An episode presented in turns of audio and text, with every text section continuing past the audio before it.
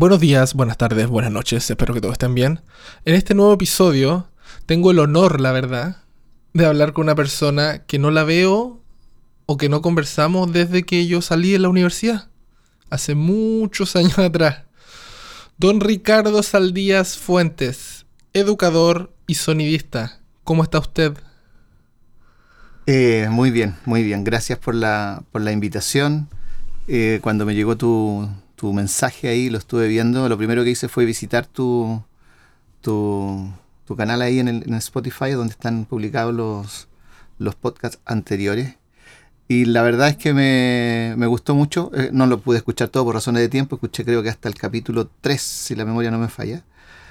Y fue muy divertido porque es, es muy, muy bonito escuchar cómo cada uno de los estudiantes, porque por lo menos en esos tres capítulos que alcancé a escuchar eran todos ex compañeros tuyos, Y es muy interesante y bonito escuchar cómo, cómo cada persona va haciendo su camino, haciendo ese camino al andar, como dice por ahí una canción.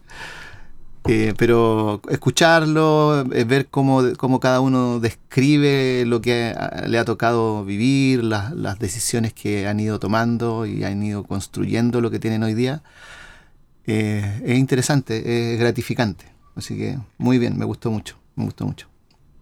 Sí, que más o menos esa era la idea del, del, del, no sé, del podcast, que era como ponerme al día con gente que veía tantas horas a la semana por tantos años, que por temas de la vida cada uno siguió su camino y ver cómo están. Ni siquiera quería hacer un, un el podcast focalizado 100% en el sonido y que sea ñoño y que sea tips y cosas así, sino que quería ver cómo estás. Quería como tomarme un café con alguien y decir en qué estás y qué cosas has hecho. Perfecto, súper. ¿Por qué dedicarse al sonido? ¿Cómo, cómo fue? Porque en, en, esos tiempos más encima, porque yo estudié en el 2000, pero tú estudiaste mucho antes y en ese tiempo yo creo que era más difícil o más, no sé, no estaba tanto en la palestra el sonido. Dime, por favor, ¿qué estudiaste? ¿Y cómo llegaste a hacer lo que estás haciendo ahora? Ya. Eh, yo estudié. Yo no tengo problemas con decir la edad. Tengo, en este minuto tengo 50, 49 en realidad. Me falta un par de meses para cumplir los 50. Eh, entré a estudiar sonido en el año 1990. Y como tú bien lo dices, en el año 1990, si estudiar sonido en el 2000 4 eh, es un poco raro. Estudiarlo en 1990 era, era terrible, era más raro aún. O sea, era tan raro que las únicas personas que sabían de la existencia de esta carrera eran los que estaban estudiando y sus papás. Tú decías estudio sonido en esa época y nada, o sea, no había registro, era, era muy complicado, siempre te preguntaban, yo creo que hasta el día de hoy pasa, pero era un poco más marcado. ¿Y qué es eso? ¿De qué se trata? ¿Ya? Lo confundían con, otras cosas, como poner música. Ah, tú pones música en las fiestas, me acuerdo que una vez me dijeron. Y, no, no, no es eso. Eh, ¿Y cómo llegué a estudiar? Bueno, yo estudié en el Vipro, eh, en el, como te digo, en el año 1990, y llegué por mucho, la vida, yo, en la medida que uno va avanzando, por lo menos en mi experiencia, está llena de decisiones que van marcando definitivamente tu, destino. ¿ya? Eh, no, lo veo como, como, algunas personas de que el, destino está escrito, sino que las decisiones que uno va tomando van construyendo ese destino, de alguna manera. Porque mm, yo quería estudiar, eh, en realidad yo quería estudiar medicina, ¿ya? pero por las circunstancias de la época, en 1990 estudiar medicina era increíblemente caro, increíblemente, aparte de, lo que, de la exigencia natural, académica, qué sé yo, era una cuestión muy cara y no estaba dentro de las posibilidades de mi familia. Entonces tuve que empezar a ver como el plan B. Y el plan B tenía que ver con la creación, con la música, porque ya sabía tocar guitarra, había hecho, me habían, me habían enseñado a tocar guitarra de muy pequeño, entonces tenía mi, mi acercamiento con la música, como no era medicina, entonces dije, bueno, por el lado del arte será, por el lado de la música, pero, pero también sabía que, que, no era música, o sea, porque ya a los 18 años, 17, que cuando tú egresas, ya si no, si no te metiste en el conservatorio desde chico, eh, yo lo encontraba una, un poquito como, tal vez, no sé si descabellado, pero no, no me convencía. Entonces empecé a averiguar y, me, y encontré, eh, me encontré con una persona que había egresado del colegio donde yo estaba antes, que estaba estudiando sonido. Y lo escuché a la pasada. Y ahí me empezó a contar este, este personaje X. Le vamos a echar la culpa a él. ¿ya? porque él me, contó un poco. De hecho, él estudiaba en la Austral y, me, yo estaba, me acuerdo, como en segundo medio y él había ya egresado y estaba en primer año en, la Austral. Era amigo de un amigo y en una, en una tocata, en una, eh, ¿cómo se llama? En, una, en un ensayo llegó él. Y ahí como que yo lo, lo empecé a, a interrogar de qué se trata la carrera, cuéntame. Bueno, me describió lo que era en la carrera de sonido en la Austral y qué sé yo. Y así conocí la carrera de sonido. Entonces después, eso, segundo medio, tercero medio. por lo tanto, como te digo, ahí empecé a ver ya, medicina va a estar difícil. Yo creo que por acá puede ser. Y en esos, esos dos últimos años de, de colegio ya tenía claro que era, era sonido porque seguí explorando, seguí viendo y la verdad es que no había nada más que me convenciera. Así que esa, así es como llegué. Eh, así que el camino de ahí es como más o menos común, egresas, ¿no es cierto? Eh, prueba, prueba PSU, en esa época se llamaba de otra forma, pero era la misma cosa, con otro nombre. Y luego postulaciones, ver opciones. No postulé al Austral, porque en esa época odiaba el frío y el invierno, no, no, en esa época. Y, y, una, me acuerdo de unas cosas que me decía, que me dijo este, este personaje que, que, había, que estudiaba ya, ya. Me acuerdo que decía, llueve y no para nunca. Entonces era como que, qué bacán la carrera, pero eh, por otro lado me la, me la, pintó de una manera que, que, se contraponía un poco con, mi, con mis deseos de, del sol y de, no tanto frío y, de, de, odiar un poco la lluvia en esa época. Ahora no, ahora las cosas van cambiando, pero en esa época era algo relevante para mí. A mí pasó lo mismo con eso, cuando, cuando estaba en Coyhaique. Y fue la decisión de, hoy te vas a ir a Valdivia porque allá está la, ingeniería acústica y está más cerca, va a estar más cerca de la familia, bla, bla, bla, bla, bla, bla. Y, y dije, no, yo soy de Coyhaique, acá neva odio la lluvia. Y fue una, así fue, el primer motivo fue, odio la lluvia, no quiero mojarme y no. Y fue eso, fue un rotundo no para llegar a Santiago al final y meterme en la vibro. Claro, uno después con perspectiva se da cuenta que eh, eh, la, decisión mirada así a la distancia es como bien poco bien poco potente, así como no estudiar en un lado porque llueve mucho. ¿ah? Pero bueno, esas son las cosas que a uno le preocupan en un minuto, no sé, y, son, como te decía, las decisiones que van forjando un poco el camino. Así que finalmente, cuento corto, eh, terminé, terminé acá en, el, en el Vipro. ¿Y cómo fue? ¿Cómo era la malla curricular? ¿Qué era? ¿Qué era ingeniería, ingeniería en sonido en ese tiempo? Porque en ese tiempo todo era ya análogo, ¿no? Todo, todo seguía análogo, estaba empezando a meterse al digital ya en algunas mm, cosas. O sea, en el año 1990 en Chile mm, había nada digital, nada, cero. Las primeras, los primeros sistemas digitales llegaron el año 90 y, yo creo que entre el 93 y el año 94 a Chile. Ya en esos años los canales de televisión bueno, en realidad estamos hablando de estaciones de audio digital, no de, no, no de audio digital en sí. No sé si se entiende la diferencia. O sea, si pensamos en software como, los, como Pro Tools, como los que usamos hoy día, esos son los que llegan acá a Chile por ahí por el año 93, 94, 95. Esos son como los, los, años de, de, arribo. Eh, había tecnología digital, las radios fueron las primeras que empezaron a usar tecnología digital. Me acuerdo que usaban mini disc ¿ya? porque el mini disc era un formato que permitía editar en el mismo aparato. Entonces a las radios les servía mucho porque podían hacer ediciones ahí en esos mini discos. Y la radio funciona por, ¿no cierto? generar parrillas, editar música y cosas de este tipo. Pero para lo que es el mundo de la postproducción se, seguía trabajando cortando cinta con tijera y pegándola con scotch en esa época. Y Pro Tools junto a Sonic Solution y un sistema de, de otra compañía, creo que era de Amsniv o o puede ser otra, no me acuerdo ya, hace mucho tiempo. Esas son las tres primeras que llegaron. Y era muy divertido porque me acuerdo que Canal 13 invirtió en esa tecnología, que era una tecnología más cerrada, que no se basaba en un computador. Eh, un par de productoras audiovisuales invirtieron en Pro Tools y otras invirtieron en Sonic Solution. Eso era lo que había, no, había más opciones. Sonic Solution era como un Pro Tools, era, como la, la, alternativa a Pro Tools, no tenías más alternativas, ¿ya? Y nada, pues después todo va decantando y, al final sabemos que Pro Tools es el que, el que está insertado, pero básicamente tiene que ver porque fue el primero que, que fue diseñado con la lógica que hasta hoy día tiene. Ah, sí, obvio. Volvamos a la pauta ya que empezamos a tiro con las ñoñerías y nos fuimos por otro lado. Al terminar la universidad, ¿cómo, ¿cómo? Porque, bueno, eh, Ricardo fue un profesor. Él, yo tomé clases de electroacústica contigo, parece. Ok. Uno, dos. No sé cuántos eran. Uno, dos, tres. No. Uno, dos. No, Puede ser uno, dos. Uno, dos. Yo creo que eran dos. Y después fue postproducción, postproducción, postproducción avanzada y eso fue, sí. Como que en eso estuve. Y claro, contigo fue como que yo fue, yo era uno de lo que hablaba en el podcast y hablaba con muchos ex compañeros, era que yo era uno de los pocos raros que no le interesaba la música y no quería grabar en estudio de grabación. No tomé mastering como ramo porque no me interesaba.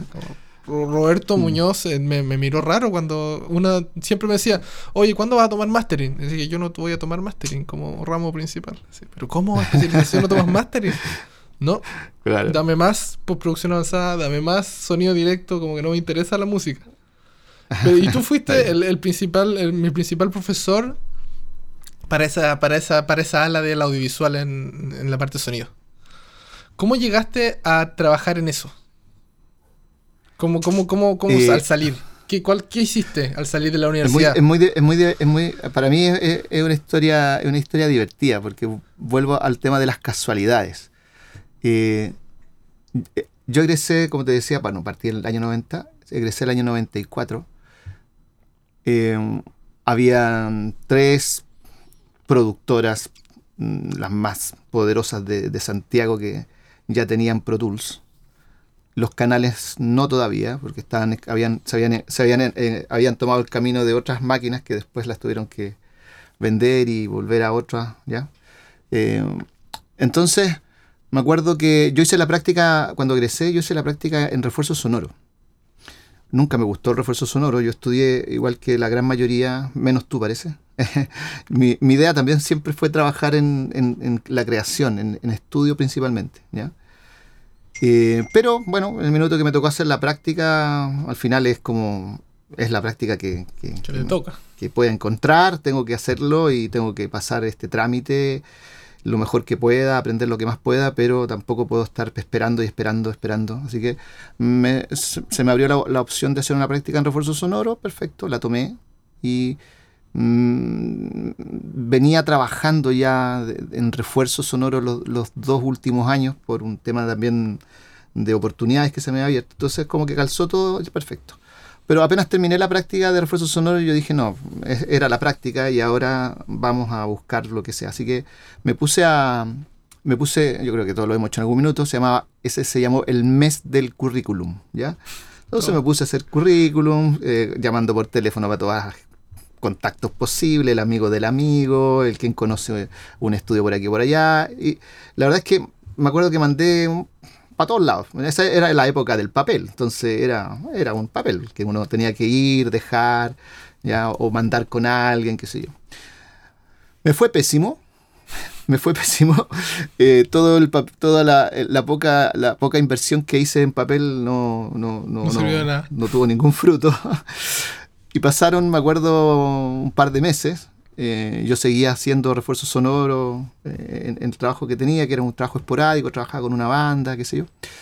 Y de repente me suena el teléfono y me dicen, eh, bueno, me acuerdo, en la mañana, ponte tú, buenos días, con Ricardo, sí, con Ricardo, Saldías, perfecto. Mire, tengo su currículum en la mano, lo llamamos de tal productora, usted dejó el currículum aquí y queríamos ver si podía tener una reunión. La verdad es que yo nunca, nunca me acuerdo de haber llevado mi currículum ahí.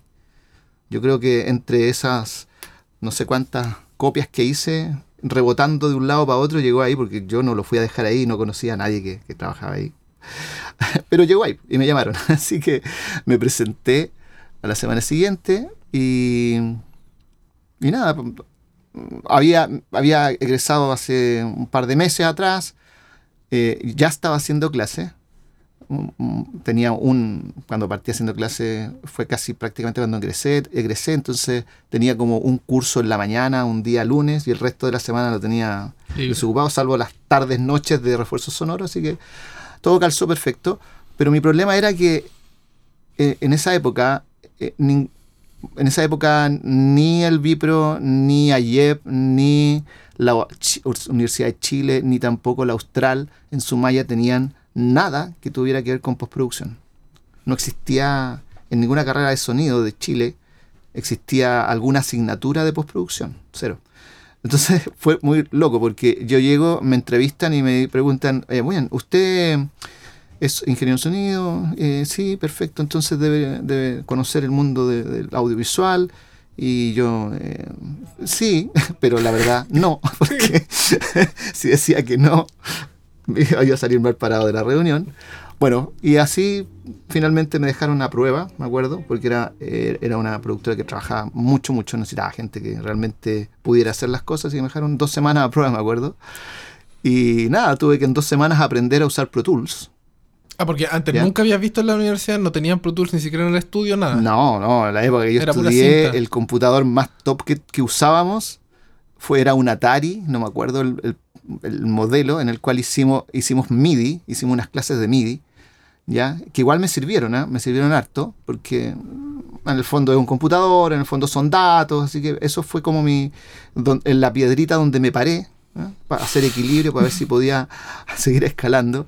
Lo que sí hice, me acuerdo, y que, yo siempre a veces se los cuento a los chiquillos, eh, lo que yo hice cuando me entrevistaron, porque me entrevistaron un día lunes y yo entraba al otro lunes a trabajar, entonces tenía una semana como para prepararme, entre comillas.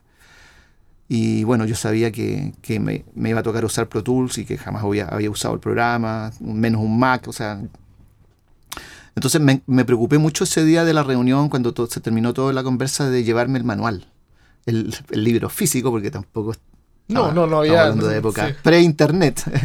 Así que yo dije: si no me llevo el manual, estoy frito. Voy a, voy a dar jugo eh, cuando vuelva y, va a ser una aventura más, digamos, pasajera. Así que me fue bien, me pude llevar el manual. El, sonidista que estaba trabajando ahí no lo leía. Le pregunté: ¿lo usas? No. ¿Me lo puedo llevar? ¿Te lo traigo el lunes? Sí, perfecto. Así que el, libro me lo leí, me acuerdo, me acuerdo muy bien, porque yo era mi oportunidad para trabajar en estudio, que era lo que yo quería. Yo quería estudio, postproducción era como, ya, bueno, eh, es, lo que me llegó, me llegó en este minuto. Así que me leí el, manual de Pro Tools tres, tres veces en esa semana. Fue lo único que hice esa semana, fue leerme el manual de Pro Tools. Me lo leí entero tres veces. Además estaba en inglés, me costaba un poco, pero, pero no era tan, tan problemático. Y nada, llegué la semana siguiente y siendo súper sincero, llegué la semana siguiente y me sabía todo. Me sabía todas las opciones porque tengo buena memoria, entonces sabía dónde estaban los menús. Pero era lento, como dice un amigo, como cascada de manjar. O sea, me movía con el mouse lento, lento, pero sabía que tenía que ir a tal parte y pinchar tal cosita y qué sé yo. Así que yo creo que si no hubiese hecho eso, no, no hubiese tenido éxito. Y así partí. Así que como me fue bien en la parte del software, el resto fue aprendizaje aprendizaje en situ, ahí, con, las otras personas que llevan más tiempo, eh, siempre estando súper atento a, ver y aprender de, la gente con más experiencia. Eh, y bueno, después, después el aprendizaje fue un, poco más importante. Yo creo que los dos primeros años fueron así como medio mm, a, tientas, como te cuento, ¿ya? Pero después empezamos a, en el Vipro empezamos a organizar estos encuentros internacionales, que yo creo que tú en algunos, algunos estuviste. Piensa tú, de, eso, eso partió el año 90 y 95, 96 creo que hicimos el primero, y se terminaron el año pasado. Entonces, en cada encuentro, todos los años traíamos a gente experta en, en distintas áreas y yo siempre trataba de que por lo menos viniera uno de postproducción. Para, para succionarle todo el conocimiento. Yo te puedo decir que mi aprendizaje de postproducción son básicas. En la universidad no aprendí nada de postproducción, pero me sirvió mucho. Eh, pero lo que es postproducción lo aprendí en parte con la experiencia y la otra parte muy importante con todas las charlas que, en las cuales estuve ahí participando y, y, siendo, siendo primero en la fila y tomando apuntes todo el tiempo porque eh, eh, esa, esa, experiencia que, que, venía de distintas partes del mundo fueron las que forjaron básicamente la escuela de sonido. O sea, el Vipro de alguna manera se forjó con las ganas de mucha gente que sabíamos muy poco pero reconociendo, reconociendo la ignorancia es cuando tú puedes abrir el camino y abrir tu mente, porque estás dispuesto a aprender más. Entonces, la invitación a la gente extranjera siempre fue con ese ánimo. Aprendemos todos, aprendemos los profes, los alumnos también, por supuesto, pero sobre todo para los profesores era una oportunidad de poder compartir experiencias, de, de, contrastar experiencias, de poder incorporar métodos de trabajo que no, que no conocíamos, porque estamos en otra parte del planeta, digamos, y eso nos permitió actualizarnos muy rápido. Entonces, es, un poco la historia, la historia que te cuento es un poco la historia del Vipro, creo yo. Claro, como, como, creció en, ese, en ese aspecto, digamos. Porque claro, ¿cuándo ah, el Vipro abrió sonido?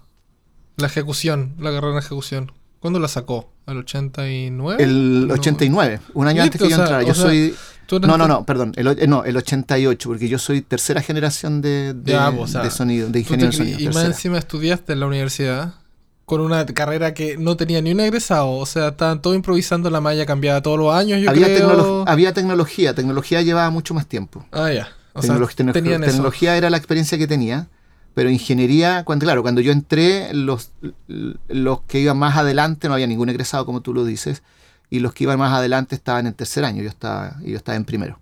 Sí, a nosotros nos pasó lo parecido porque cuando yo me metí, era como las nuevas, no eran ejecución, sino que le habían sumado un año más a la carrera. Para extenderla. Y estaban ahí también lo mismo, así ya, ¿cómo rellenamos este año? ¿Para dónde nos enfocamos? ¿Para dónde qué hacemos? Era como que... sí. Pero... Sí, ahora, ahora yo encuentro que todas esas cosas son, son realmente buenas, ¿ya? Porque eh, de alguna manera, las cosas que tienen vida son las que cambian. ¿Ya? Oh, hay que adaptarse. las, cosas, muertas son las que permanecen siempre iguales. Entonces, esto de, que, no sé, de que a mí me tocara ser la tercera generación y que en algún minuto, lo, cuando en esa, en esa época lo veíamos como conejillos de India, yo, yo creo que mis compañeros de las generaciones de la primera y de la segunda lo sentían más, por razones obvias pero nosotros también estábamos ahí como conejillos de India. Pero al final, los, esos cambios fueron los que crearon la carrera y los que permitieron que nosotros, los, los que estábamos ahí, los que vinieron después, se pudieran desarrollar mejor. Y, y así continúa la historia. O sea, esto, a lo que voy es que si no hay cambios, no hay evolución, no hay mejora.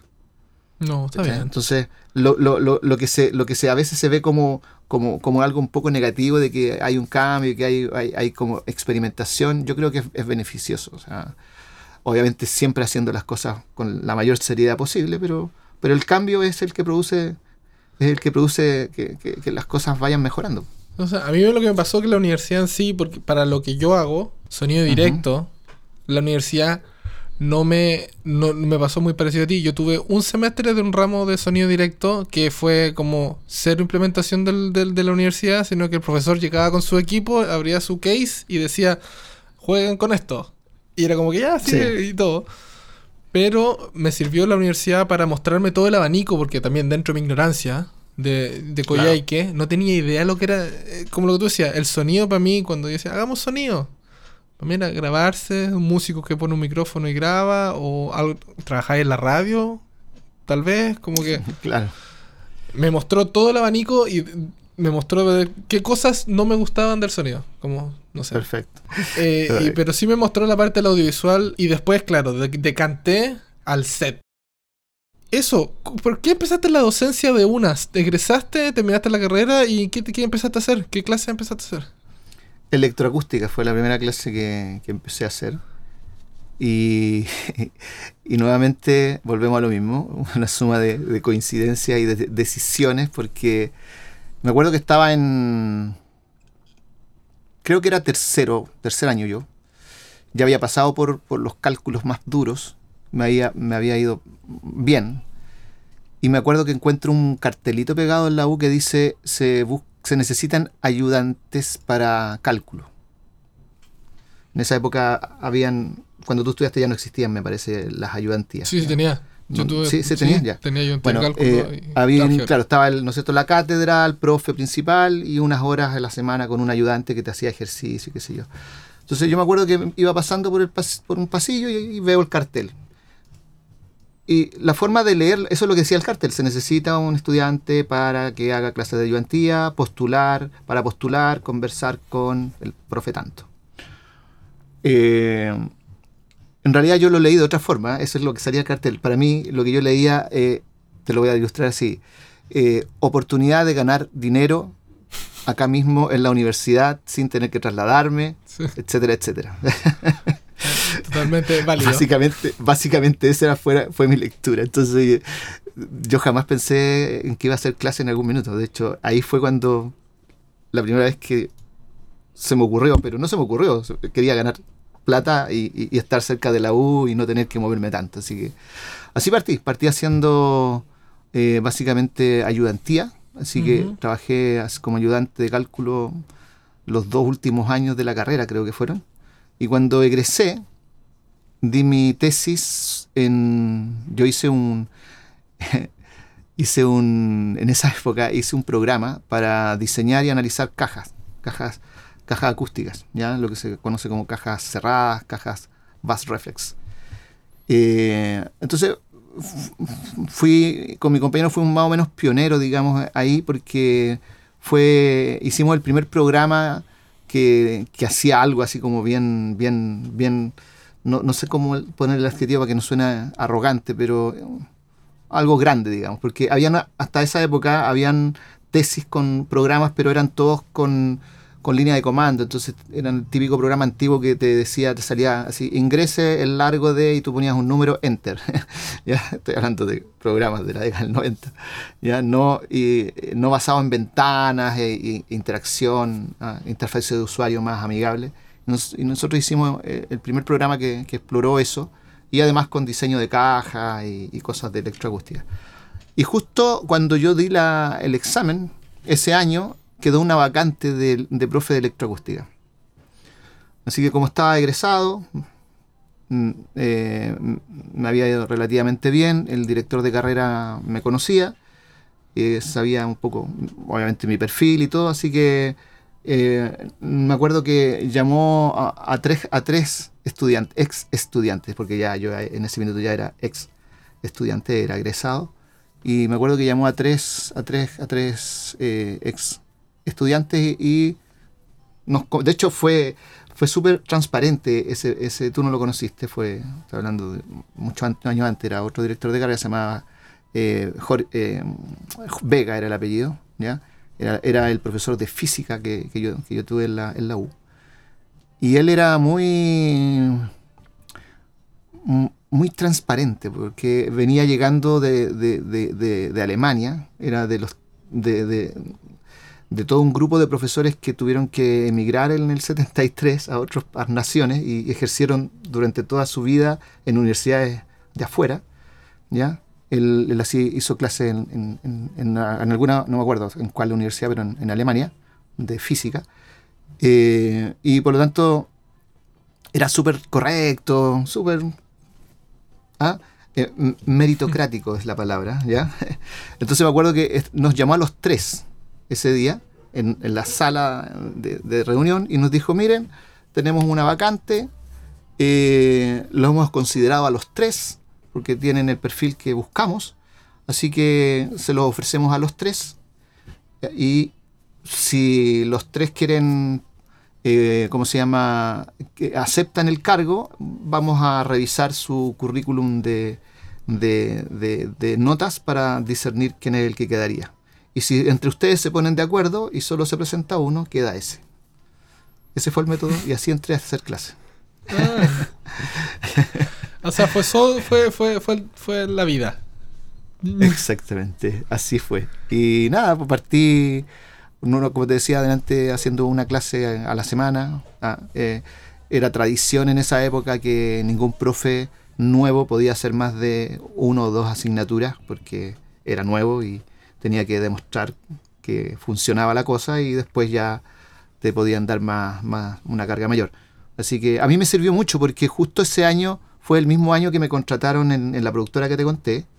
Entonces tampoco me convenía que me contrataran por más tiempo porque estaba partiendo también en la productora. Y en la productora además necesitaban a un ayudante en un horario específico, que era desde las 3 de la tarde hasta las 7, 8 o más tarde si es que era necesario. Entonces calzó todo perfecto porque eh, las clases me las ofrecieron y fueron en la mañana, la clase, la tenía en la mañana, tenía que ir dos veces a la semana a, a la U. Y en las tardes, a las 3, yo entraba a, a la productora. Así que calzó O sea, todo, no, no tuve que dejar una cosa para la otra. Antes de ir a trabajar. ¿Perdón? Almorzabas entonces y te podías echar hasta una siesta y te ibas a trabajar después. Tenías el tiempo. Exactamente, Qué bueno. exactamente. Eso, eso fue más o menos un año, el primer año fue así, más o menos. Y- Ya después el segundo no, porque la carga subió tanto en la U como también en la carga en la, en, en- en la, en la pro- en la productora, en el estudio. Así que ahí ya no, ya no podía hacer esa siesta que dices tú. Así que Ya De corriendo, hecho, ya corriendo un lado para otro. me acuerdo en esa, en esa época la energía a uno le sobra, entonces habían días que no almorzaba, era como terminaba, terminaba de grabar algo en, en- perdón, terminaba la clase, no sé, a las una y media y a las dos y cuarto estaba grabando en el estudio. y así fueron muchos años, de verdad. Oh, qué buena. O sea, partiste la, la- ¿Y eso es lo que sigues haciendo ahora? ¿Consulta? ¿Sigues trabajando en postproducción y en docencia? ¿O ya estás dejando una de lado? ¿O depende? Eh, el resumen, porque son, son hartos añitos, digamos, trabajando en esto ya, eh, pero el resumen es que trabajé cinco años en la productora, después yo me independicé, puse un estudio, seguí trabajando postproducción, seguí haciendo clases, siempre pude mantener las dos cosas paralelas, porque los músicos y los actores son, no son buenos para trabajar a las 9 de la mañana, así que a las 9 de la mañana me ponía a hacer clases y después de, después de almuerzos la cosa se movía más, así que podía administrarlo más o menos bien. El estudio, el primer estudio que tuve fue de postproducción, obviamente, y también hice algunos trabajos de, de- producción musical. Y eso duró otro par de años más, así que ahí son otros, creo que fueron como cinco años más. Después eh, eso se acabó, esa empresa, emprendimiento, microempresa, mini empresa, como queramos llamarla, se acabó. Y armé una productora integral, audiovisual completa, con, con un socio, con uno- dos socios.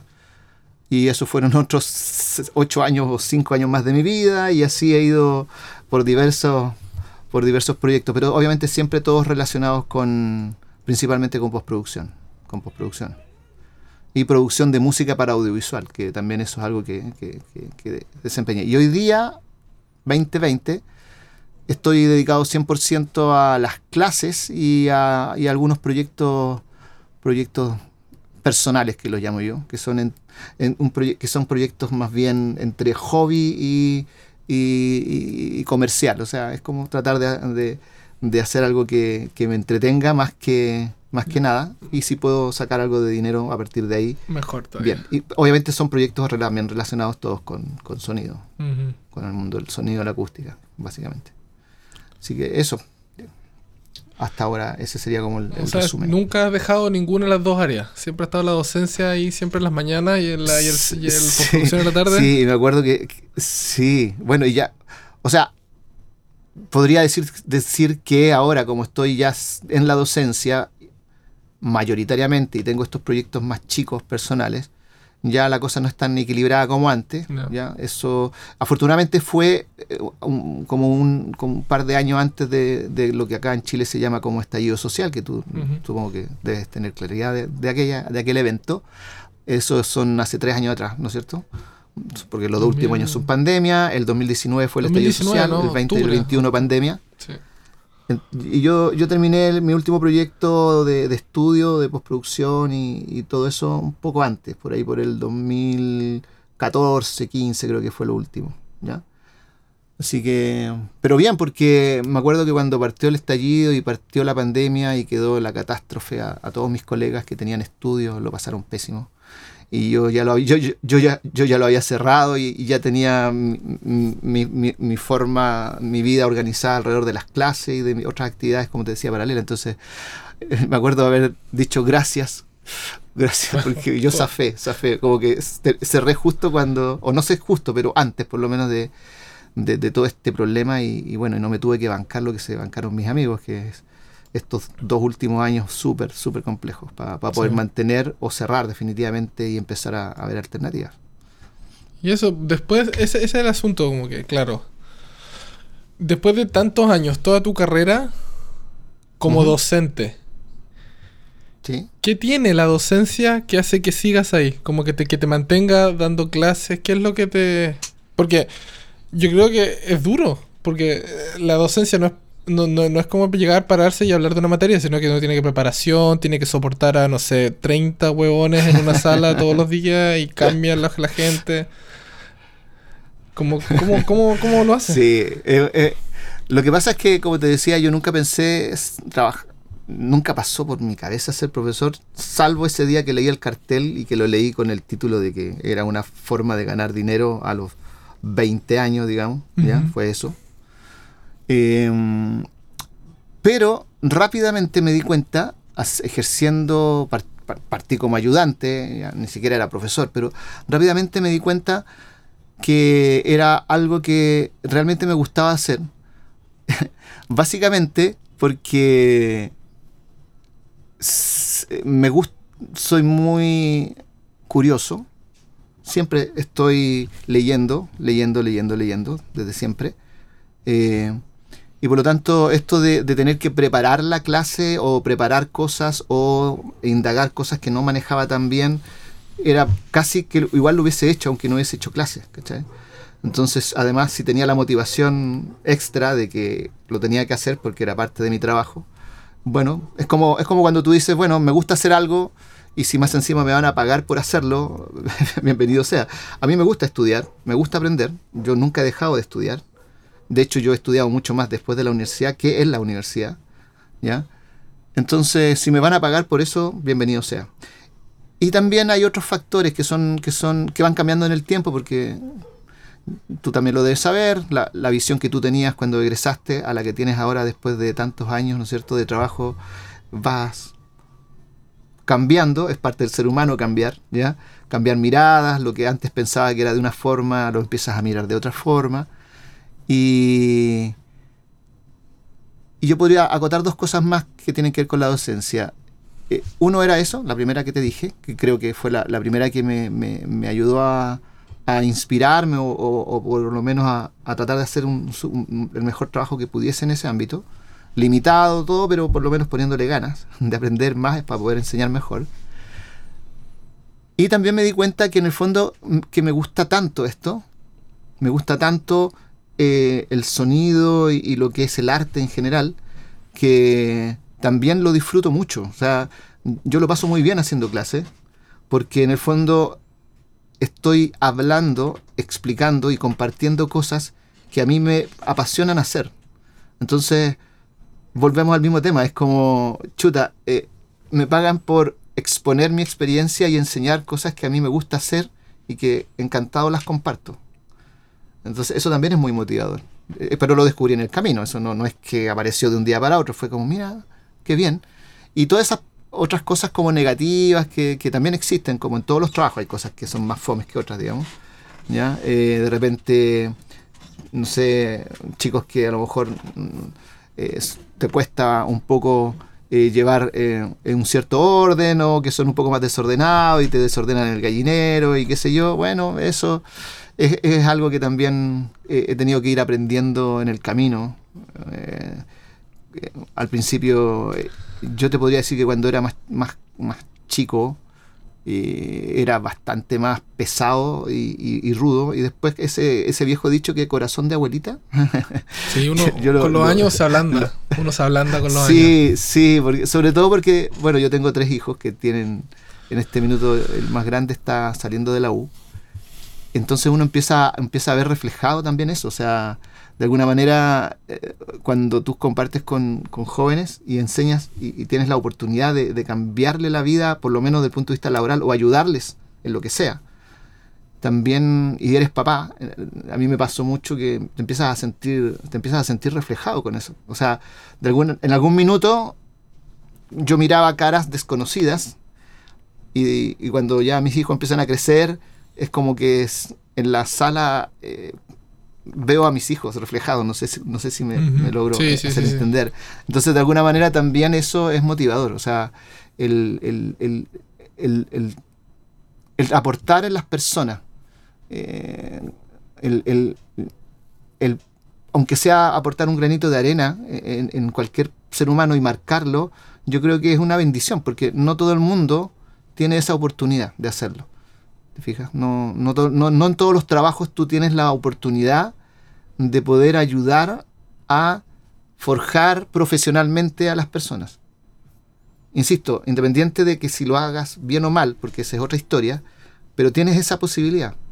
Y, si la aprovechas y logras y logras aportar en algo, es algo que realmente en- con el tiempo uno, por lo menos yo, eh, disfruto mucho. O sea, a mí me, de hecho, a mí me encanta encontrarme con exalumnos, hablar como ahora y, y- y- y como te decía hace un rato, eh, saber en qué están, saber cómo lograron hacer su vida, eh, saber que pudiste ayudar aunque sea en una cosita muy poquita, pero estuviste ahí.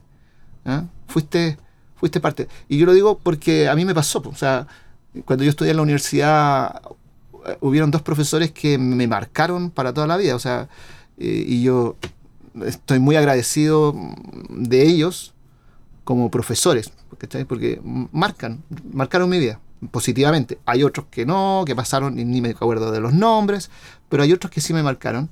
Y, y por lo tanto, ese hecho de, de- de poder llegar a ser, ¿no es cierto?, de poder ayudar un poquito a la construcción, como te decía, eh, es algo que, que se disfruta mucho. Y todas las otras cosas que de repente uno puede tener un curso más desordenado, uno más ordenado, no sé, son cosas pasajeras.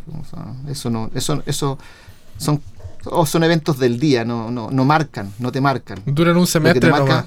Duran un Dura un semestre. semestre, claro, sí. Por último hay, hay, hay el cabro que, que no sé, porque no, no hay no hay caso de que haya feeling, onda, claro, es un semestre y se acabó y, y eso no cambia ni tu vida ni la de él, pero sí hay otras que marcan y, y si Sí, puedes no. ayudar. Ay, yo sí, creo que- siempre creo que quedan. A mí yo tengo, ah, tengo un par, de hecho hay uno, mientras decía, estaba pensando, decía, "Mm, sí, hay gente que, me- profesores que me marcaron, y uno no me acuerdo ni el nombre, a ese nivel, pero él, ¿cómo se llama? Est- en estudio de grabación, ¿Ya? ¿quién era? Ay, sí me acuerdo. Era uno pelado, moreno, Marco, Marco Díaz. Marcos Díaz. Ese es- personaje me marcó para muy bien, porque era tan desgraciado en el estudio, era como que yo me acuerdo que... Porque antes yo, yo era ñoño, me, me tuve la suerte de que me iba bien en las cosas, en las teóricas y en las prácticas de estudio. Y siempre estaba Claro. acostumbrado con profesor Ulloa, con, con Cristian Jiménez, con varios, yo tenía 6, 6, 5, de repente me, me mandaba 7 y me tocó con él y fue como que, a ver, hace esto, esto, esto, otro, tiene 5 minutos y cosas que nunca había visto. Un 4, un 4 5 y yo así, pero ¿cómo? Y claro, después veo a mis compañeros eh, un 2, un 2 5, no, como que me sacaba un Sí. 4 en ese ramo y, y saltaba de, de, de, de- de felicidad, de decir, oye, pasé con él, era como me saqué un 4, Exacto. bien, bien, como que me, me, me esforzaba mucho más a estudiar y todo el asunto. Otro, fuiste tú, totalmente tú, así te agradezco mucho, mucho, mucho. O sea, eh, por donde estoy ahora en el audiovisual, es gracias a ti porque me, me, me, me diste para ese lado, me, me diste más como temas, como a poder hablar, investigar y estudiar más. Y el Gracias, otro en música es Roy, Roy Alvarado. Roy Alvarado, sí, un maestro de, de- de- de todo lo que es la, la música como movimiento cultural y Sí, no. Por Sí. eso, o sea, pero marcan. Sí. Uno Mira, quiere o no claro, quiere. cu- cuando yo te claro, cuando de hecho cuando yo te decía que marcan, eh, a veces eh, se puede malentender, malinterpretar, no tiene que ver con ese profe buena onda, no, de hecho, los, por ejemplo, los dos profes, a mí me pasó lo mismo, los dos profes que yo te mencioné, a mí con uno, me acuerdo, prueba número uno me saqué un 2-6, creo que la fecha y el nombre fue lo único que puse bien. Pero, pero eso me marcó, me marcó el, el- el- el- haberme sacado una nota tan mala, pero sobre todo me marcó, ¿no es cierto?, Eh, lo que el profe compartía post, post eso, o sea, el, eh, fue el profesor de cálculo, ¿ya? El calcu- de, en la U. Eh, o sea, mm, mm, me fue pésimo en la primera prueba. Me acuerdo que el profe, el, cuando entregó la primera prueba, dijo varias cosas y yo las seguía al pie de la letra. ¿ya? Dije, bueno, el caballero sabe más que yo, yo soy un pendejo eh, que, que viene ah, acá, está partiendo su vida. Así que si me dice que esto es lo mejor, Además que no tenía opción porque me había sacado un 2 entonces tenía que hacer algo para poder remediar la cuestión. Sí. sí. Y dio un par de recomendaciones, pero sobre todo lo que yo más agradezco es la mirada, la mirada. Porque, por ejemplo, para, para, para no ser tan, tan, tan, latero con esto, pero creo que es importante. Eh, básicamente lo que, él nos dijo a todos, ¿no? Eh, fue al curso, digamos, es que la matemática era un juego, eh, pero lo explicó de una manera tan, tan bien, porque en general toda la gente, por lo menos acá en Chile, ya no sé, eh, en otros países puede ser muy diferente, pero acá en Chile yo diría que el 99,9% de las personas odia la matemática, la encuentra difícil, la encuentra casi como para personas superdotadas, ¿ya? Y eso es absolutamente mentira eh, es simplemente un juego, y como todos los juegos, si conoces las reglas, vas a ganar. y si se te olvida una, vaya a perder. Eh, pero él lo pintó de una manera tan, tan, tan bien, digamos, y dio unas instrucciones, yo las seguí al pie de la letra, cuento corto, cambió mi historia de la matemática de un día para otro, y, empezó a ir, al final me fue excelentemente bien y fue el único rojo que tuve en, toda mi carrera. Entonces fue, son cosas que te marcan, ¿cachai? Y, el otro profe también, o sea, el otro, el otro profe fue también la universidad, el profe de física, que era el director de carrera en esa época, que era, pero era terrible, o sea, eh, eh, me acuerdo que con mis compañeros nos poníamos a estudiar y siempre sabíamos que iba a haber un, un ejercicio que no íbamos a poder resolver, que iba a ser el último y que iba a tener el puntaje más alto. Entonces, morimos así todo el semestre. O sea, era, eh, no, ponte tú, eh, típico, todas las pruebas tenían seis ejercicios, el ejercicio 6 era imposible. Era imposible. Y lo más loco era que el profe nos decía, voy a preguntarles el ejercicio, no sé, 8 del, del libro tanto. Entonces, nosotros nos rompíamos el, cerebro ahí las semanas antes tratando de resolver el ejercicio y no, lo podíamos hacer y salía la prueba y bueno te la dijo no, la avisó te la, dijo. pero no podíamos resolverlo porque eh, era siempre entonces era muy divertido así porque era como ya era como una rutina así ya prueba uno prueba dos prueba tres pero te exigía mucho y esa era la parte que te marca ¿cachai? o sea eh, el, por eso digo no tiene que ver con buena onda tiene que ver con, con cosas que movilizaron y algo en ti cambiaron, se abrió una ventana, pensaste las cosas de otra forma. Eso, esos, esos cambios para mí son los relevantes, son, son los, que, los que realmente modelan y marcan. Y a eso son los que me refería con, con, lo que hablábamos recién. Obvio. Pasando a otro tema. Bien. Ahora, ¿cómo ha afectado la pandemia? ¿Cómo ha sido esto de porque estás trabajando desde la casa o ya o, ya, ya se está yendo a la universidad con no sé, cómo, cómo está funcionando eso de la docencia? Sí, en mi caso llevo, llevamos dos semanas de retorno presencial. Esta, esta sería la segunda semana. Sí, el, año, el, sí, el año pasado hicimos primer semestre casi, casi remoto 100%, el segundo mitad remoto y al final se abrió una ventana y pudimos hacer un par de clases presenciales. Y ahora más o menos lo mismo, desde marzo, que parte de las clases acá, ¿no es cierto?, hasta la semana antepasada fue remoto y ya llevamos, como te digo, dos semanas de, retorno a la presencialidad. Eh, ¿Cómo ha sido?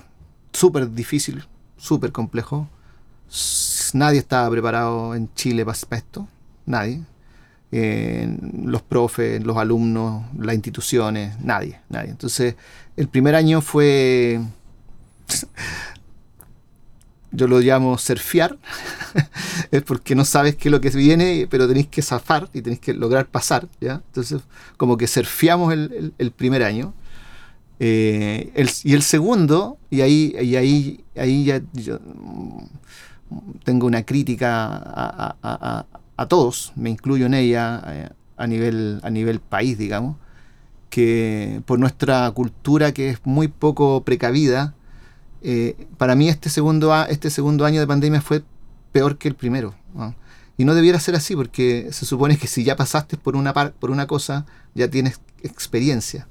Pero como somos poco, poco previsores, ¿ya? Eh, el, primer año, el año pasado, era, era difícil, pero todos sabíamos que nadie sabía cómo hacerlo y por lo tanto, nada, pues teníamos que zafar como sea.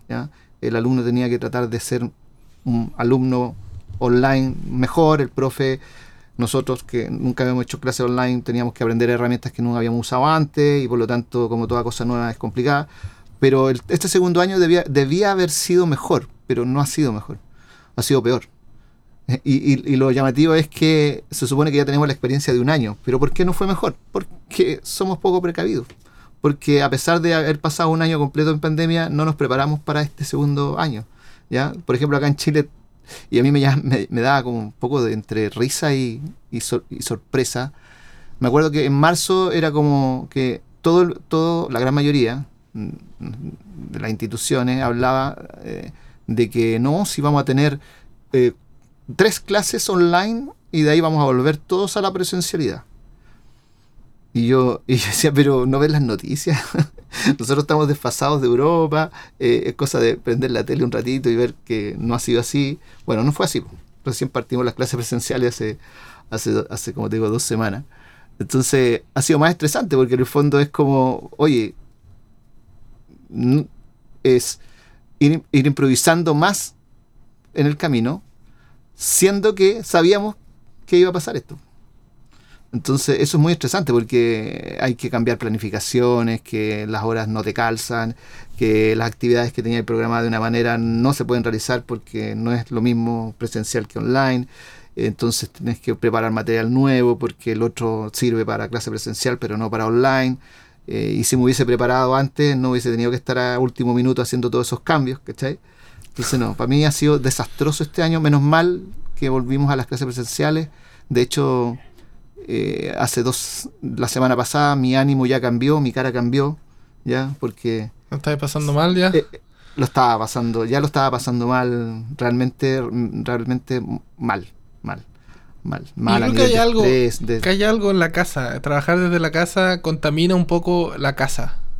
Porque está como que la oficina está ahí, ¿cachai? Como que si hay que hacer algo, uno va y nunca corta relaciones con el trabajo. Sí, yo creo que, yo creo que la única, con la experiencia, poca experiencia que tenemos, ¿no es cierto? Yo creo que la, y de hecho, leyendo eh, recomendaciones de expertos en el área, eh, hay que, para trabajar en la casa tienes que ser súper, súper organizado. Yo creo que esa es la clave. Para, para realmente, yo creo que es bueno trabajar de la casa, pero tienes que tener una cultura de organización que es complicada, ¿ya? Tienes que hacerte horarios, tienes que eh, buscar los espacios diferenciados, o sea, eh, porque de alguna manera tu cabeza eh, reconoce el espacio en el que estás, ¿no es cierto? Y por lo tanto, por ejemplo, en mi caso, tú me estás viendo aquí, estoy sentado en mi escritorio, que antiguamente lo usaba para hacer un par de cosas, trabajar en las cosas más bien personales, de repente usarlo para trabajar, ¿ya? porque trato de concentrar el trabajo en, el horario de clase o en la universidad. ¿ya? Pero hace dos años que este lugar que estás viendo, he pasado mi vida aquí prácticamente, ¿ya? Y por lo tanto ya no es mi escritorio de diversión, ya no, o sea, cuando me siento acá ya no lo percibo de esa forma, ¿cachai?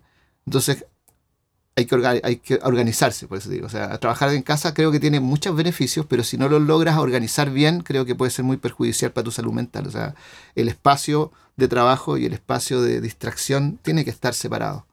¿ya?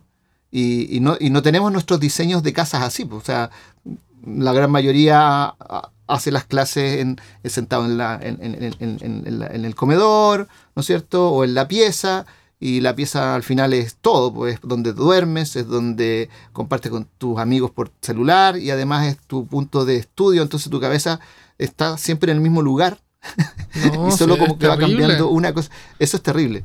Es terrible. Por eso yo, creo que. primos que tengo que tienen hijos, tiene tres niñas. Ya. Las tres niñas, clases virtuales, más los dos trabajando desde la casa. O sea, no hay espacio. Cinco. Es como que uno tiene que No. esconderse en el baño para poder tener silencio y para poder hablar en una reunión. O sea, porque a, nosotros- a mí me pasó que mi, mi, mi señora ha trabajado. Ha trabajado antes de la pandemia. Trabajaba dos días de la casa y tres días en la oficina. Porque era, era, era así por norma de decir ya, relájense, quédense un día en la casa y trabajen así. Y ahora en pan- y funcionaba bien, el departamento y todo bien. Y, y este escritorio que tenemos lo ocupamos para que ella trabajara dos días a la semana y yo respondiera correo y mandar y mandara facturas, cosas así en la noche puede trabajar. Perfecto. Pero con full time trabajando de la casa, el departamento ya es chico. Porque todo este sector de aquí, ya es- ella está Claro. sentada todo el rato. Tuvimos que cambiar la silla porque teníamos una silla que se viera que era bonita, nomás.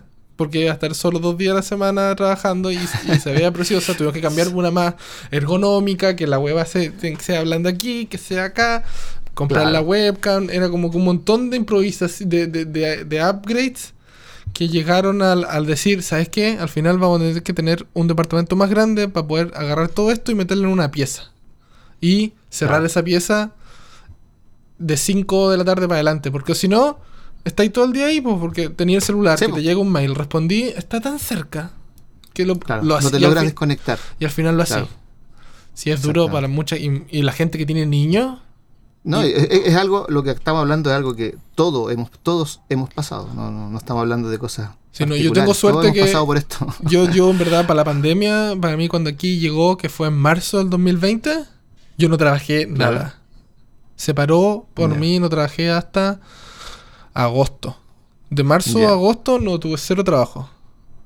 Porque como yo trabajo en el set ahora, tengo que ir. Claro. No, no hay forma de que yo haga algo No, de sonido online. aquí en- online, así como que grabando. no puedo. Así que no Sí, me afectó, no me, no me dio esa locura. No, lo que te iba a decir, una solo para que no quede como, como, como solo reclamando contra la pandemia. No, porque todo tiene su lado positivo. Tengo un sobrino eh, que eh, partió, este año le tocaba primero básico, ¿ya? Y obviamente el año pasado estaba en kinder.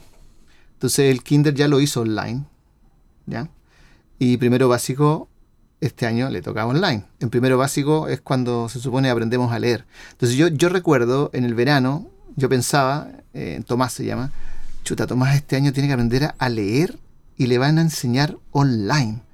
Y decía, ¿cómo lo van a hacer, man? O sea, a mí me cuesta hacer clases online a los, a los adultos, ¿no es cierto? Y, es complicado y qué sé yo, y los niños son más revoltosos, más, más- son más buenos para, más inquietos, y aprender a, a leer.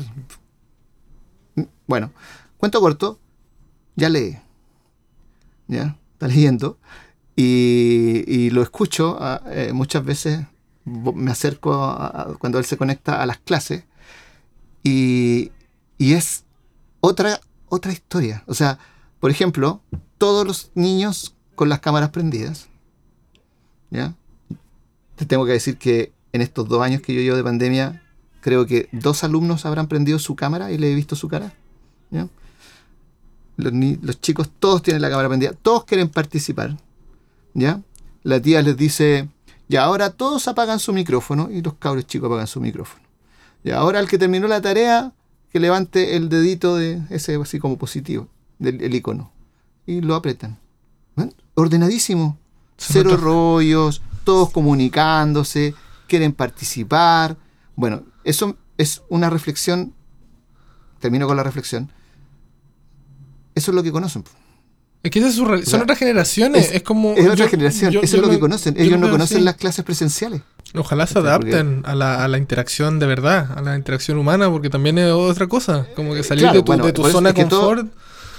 Claro, es que todo, todo, todos los extremos son malos. Porque, claro, yo no estoy diciendo de que todos tienen que estar en sus casas conectados con, computadores, que sería el otro extremo, y por lo tanto tienes cero relación social real y tienes por lo tanto un déficit ahí. No, estoy hablando de eh, que esto evoluciona, encuentra su equilibrio, ¿ya? Y por lo tanto hay cosas que sí se pueden hacer de manera remota eficientemente, nadie se estresa por eso, es más productivo, porque nos movilizamos menos, tenemos más tiempo para nosotros mismos, porque no te demoráis después en llegar a tu casa, te sacáis los fonos en este caso, y te vaya a trotar si es que esa es tu actividad que querés hacer después, no tienes que desplazarte. Y hay otras que sí tendrás que hacer presencial porque es la única forma de poder ser eficiente en esa actividad y aprender en esa actividad o trabajar en esa actividad.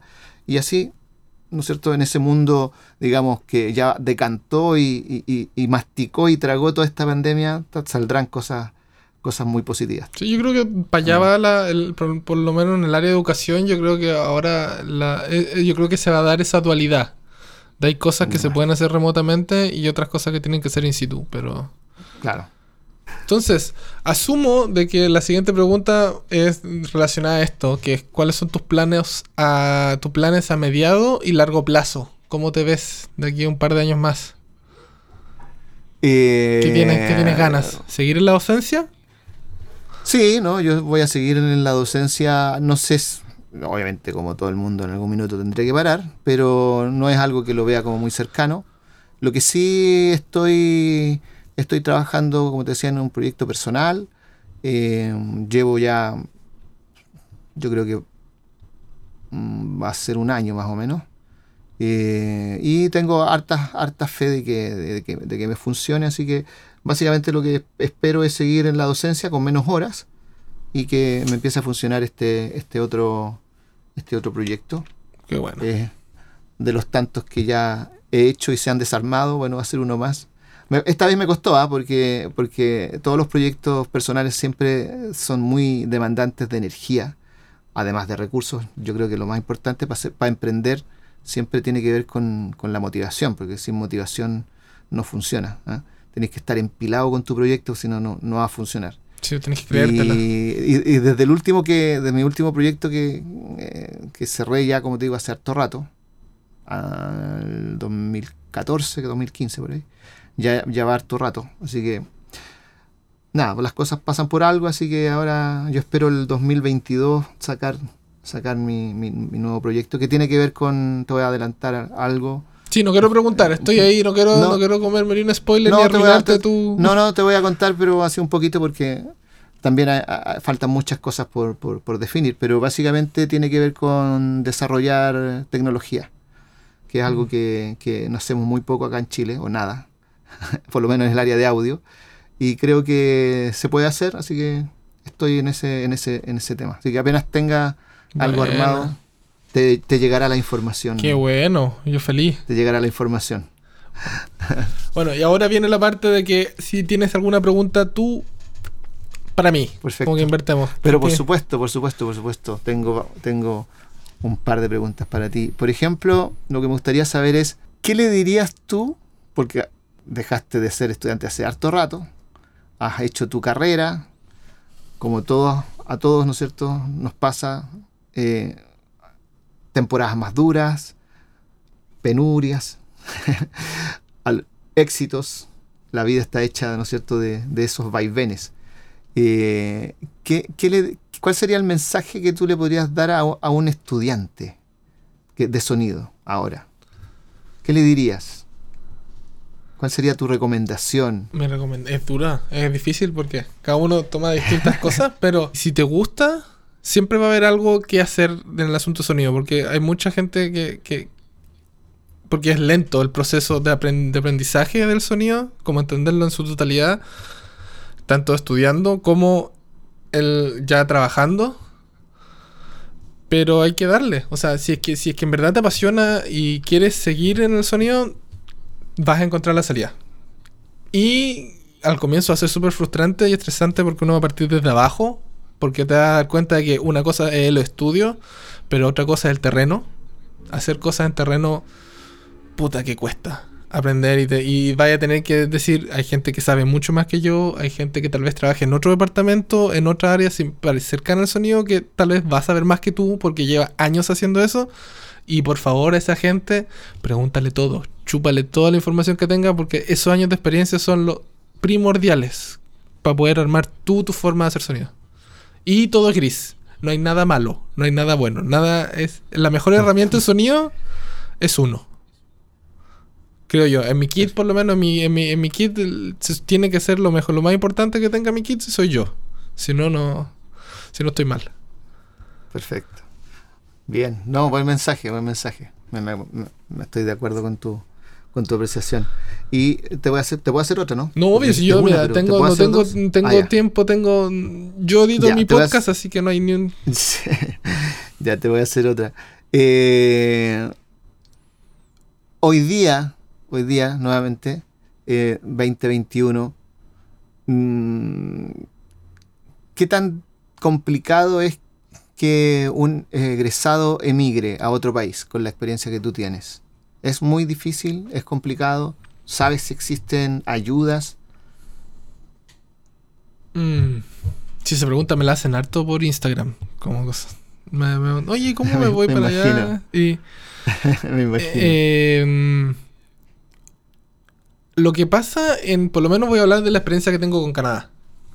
Por supuesto, eh, el nivel de sonido en sí, de, yo creo que de Chile, como estudio, puedo hablar de eso, como, como ya que estudié en Chile, el nivel es bueno, pero hay que tener el, chip en la cabeza de entender de que no porque tú seas un buen sonidista o hayas estudiado sonido en tu país, quiere decir que vas a llegar a otro país y llegar y ejercer. Ya que tenés que cambiar el chip a, ser un inmigrante y entender que hay otras cosas, como, que no es lo mismo. Hay que adaptarse a la realidad del país, hay que ver, hay que entender, hay que entender bien el país donde tú vas a ir o en el país donde estás como inmigrante. Pero sinceramente yo creo que sí se puede, porque el conocimiento en sí de sonido es global, o sea, es, universal en verdad. Se puede, pero hay que, hay que cambiar ese chip. También después viene el otro tema de tener una visa de trabajo, que cada país funciona distinto, y aquí en Canadá es como tienes que, para tener una visa de trabajo, tienes que tener una oferta de trabajo, o existen otros modos también, que es como la self-employed, que es como la gente que trabaja en horarios, que crea su propio trabajo. Se puede, pero son procesos un poco más tediosos, pero si quieres, si, si quieres hacerlo, se puede hacer. Y cada, que cabe destacar que también cada país tiene distintas formas de aplicar a la visa. Es obvio como cualquier migrante, si quieres irte a vivir a un país y trabajar en lo tuyo, tienes que hacer ese proceso. Es tedioso, pero hay que hacerlo. Mi recomendación, por lo menos aquí en Canadá, y, y yo creo que sirve para, para todos los países, es tomar la opción de estudiar. Bueno, tal vez no tantos años como estudiaste sonido, o como estás estudiando sonido, pero estudiar el idioma, mejorar eso, ya que si es que en el país donde vas hablan otro idioma distinto que el español. Pero estudiar eso, entender los estudiar los estándares y, y la realidad de ese país. Y con los estudios hay algo que se genera que uno no se da cuenta, pero es la red de contactos. Así que eso sí es muy importante. Por eso creo que estudiar, claro, eh, implica una inversión de lucas, pero que al final a la larga se recuperan porque es, es creas los contactos. Porque a mí me pasó de que yo llegué aquí y tuve la suerte de que es una talla, pero yo llegué aquí en noviembre del 2013. La primera semana. Y en la segunda semana jugaba Chile con Brasil, un partido de fútbol acá en el Estadio de Toronto. Por ende, como que ya, Chile, ya tenemos que ir a ver el partido y la cuestión. Y fuimos y perdimos 3-1, un partido así que nos golearon de Brasil como siempre. Y nos fuimos a un bar, todos los chilenos, a tomar una cerveza y a conversar. Con unos brasileños también y todo, si era una cosa de ya reírnos nomás. Y se sentó conmigo en una mesa una persona y empezamos a conversar y, fue como que, uy, ¿cómo estás viendo? Bla, bla, bla, bla. Uy, ¿tú qué haces? No, yo aquí estoy buscando pega. Me llegué hace 3, 4 días. Ah, sí, ¿Qué, ¿qué haces? No, yo soy ingeniero de sonido. No, yo también. Era como que, uy, sí, ¿dónde estudiaste? En el Vipro. No, yo también. Y una persona que es mayor que yo, que estudió en el Vipro y que estaba haciendo sonido. Y me dijo, ¿sabes qué? Mira, mándame tu currículum y veamos, y veamos cómo estás haciendo y esas cosas. Y yo, en verdad, me había venido a Canadá por esas visas de que te dan un año, que es como para viajar, que te dan un año de, de, permiso de trabajo, pero nunca me vine con la idea de hacer sonido. Como que me vine a trabajar en un café, mejorar mi inglés, conversar con la gente, era como que estaba cansado un poco el sonido ese año. Y le mandé mi currículum y me llegó. Y me, mandó un mail de vuelta y me dijo, estás cagado, cuando tenga trabajo y te necesite te voy a llamar. Y así me metí. No fue una cosa de que, de que y claro, lo otro es historia. Lo otro ya después de ese trabajo empezaron a llamar más trabajo. Pero llegué de sopetón a la realidad canadiense. Me tocó grabar un reality con seis lavalier, con un grabador, con la caña. Y era como que, ¿qué estoy haciendo aquí con un grabador que no sé ocuparlo? Tengo que grabar mañana. Bajé el, el manual, me lo leí entero, bajé el manual del grabador, de los, de los, de los transmisores, de los, de los receptores, todas las cosas tenía que hacerlo en una noche, para el otro día, para poder hacer el trabajo. De más. Por eso es buena opción el estudiar también. O sea, sé que la gente está cansada de estudiar, y, pero uno no sabe todo. No, Y así se crean los contactos, porque el sonido es puro contacto. Sí. Bueno. Qué entretenido encontrarse con, con, con personas que estudiaron donde mismo, que tienen un- un- un- un- una realidad, digamos, por lo menos educacional similar. Es como, No, es como que te hace familiar, aunque no lo hayas conocido. Es como que, ah, convergemos ahí, estudiamos en el mismo lugar. Sí, no, fue una cosa de que fue, fue fortuito, la verdad. Y tenía que, Sí, tenía que ser así nomás. bueno. Pero por eso, o sea, mucha gente me pregunta, oye, pero si tú estás diciendo eso, ¿cómo va a ser tan difícil? Digo, sinceramente, es difícil, pero no imposible. Yo tu partí con suerte que conocí una persona sin ni siquiera estar buscándolo y mantenerse en lo peludo. La parte difícil es mantenerse en el asunto. Eso, eso, eso es algo que, que- que su- es- cuesta mucho comunicárselo a la gente más joven. ¿ya? Yo eso, es, esa frase siempre la uso en clase. ¿ah? Entrar parece ser difícil, pero en realidad es la parte más fácil. Y mantenerse es... Eso pasa en todos lados. ¿ah? ¿no? Acá, acá en Chile es exactamente lo mismo. O sea, en el área sonido. ¿Ya? O sea, uno, claro, yo me acuerdo cuando eh, tenía que buscar pega y me puse a tirar currículum, como te conté, encontraba como lo más difícil del planeta era que me contrataran en alguna parte y al final no fue así, sino que lo difícil era una vez que estabas ahí adentro que, que- que te siguieran considerando, que te siguieran valorando y por lo tanto mantenerte vigente, mantenerte, mantenerte dentro, dentro de los seleccionados, porque como tú bien lo dices, el sonido es un tema de contacto. Yo, yo, lo- yo, lo, yo, lo, yo lo, lo complementaría con es un, es un trabajo de confianza. En el fondo, cuando alguien te contrata a ti es porque está depositando la confianza en ti, en tu trabajo. Y es de Y boca esa en boca. confianza- Es, es el asunto. Y, claro, y es- claro, que... y- y esa confianza, esa confianza no es eterna. O sea, esa confianza tú la tienes que mantener. O sea, el día que, que supongo yo que te contrataron por primera vez, la persona depositó la confianza en ti y tú diste un resultado y renovaste esa confianza para un- una segunda pega. Y después fuiste a hacer la segunda y renovaste la confianza y te llamaron para una tercera. Pero en algún minuto uno la puede embarrar, puede, no sé, hacer algo incorrecto. Ya, a lo mejor claro, no es para que te crucifiquen, pero es de confianza. En la medida que mantengas la confianza, vas a mantener el trabajo y el boca a boca también se genera por la confianza. O sea, nadie va a recomendar a alguien si no tiene la confianza de que va a responder, porque si no queda muy mal parado. Todos lo hacemos. O sea, Sí. cuando a nosotros nos preguntan por lo que sea, ¿conoces a, a una persona que haga tal cosa? Chuta, a lo mejor tú puedes conocer a uno, pero no te da tanta confianza, así que dices, "Mm, sabes que no. Pero si tienes claro de que es una persona fiable en su ámbito, en su trabajo, en su desempeño, de más que lo vas a, lo vas a recomendar. ¿ya? Entonces, claro, es un, es un trabajo de confianzas, Sí. básicamente. De, No, y otro consejo, Sí. o sea, no, yo sé, sé que ya estoy, estoy, estoy en otro lado, pero el consejo también es crecer con tus colegas, no o sea, no colegas, sino que crecer con los proyectos. Como que uno saber que si está recién salido de la universidad o estás en la universidad haciendo alguna cosa de sonido, que uno juegue en las ligas que tienen que jugar. Y así crecer con todo, no sé, con si trabajas para, en mi caso, si trabajas para una productora o vas a hacer un cortometraje, trabaja con gente pequeña si no sabes mucho y crezcan juntos. Y así ellos crecen y después te siguen llamando para... Todos crecen. Y después tú terminas haciendo las cosas para esa misma persona que le ayudaste, que ahora tiene una productora gigante, tú eres el sonista. Y puedes de ahí empezar a contratar más gente para que haga trabajo para esa productora. Es como que esa... Porque tratar de tirar, salir así, no, yo soy canchero, terminé, aquí está mi título. Las grandes ligas es pegarse un, un pencazo en una pared, pero al puerto un buque. po. sí, de más. Absolutamente, sí. Es muy complicado. Está bien. Bueno, muchas gracias. Vamos a darle cerrando este capítulo. Muchas gracias por todo, por darte el tiempo, en verdad. Porque sé que ay, esto es lo que haces todo el rato. Hablas y haces clases, así que intentarte hablar más, más rato eh, cansa. ¿Y dónde te puede encontrar la gente que te quiera hacer alguna pregunta?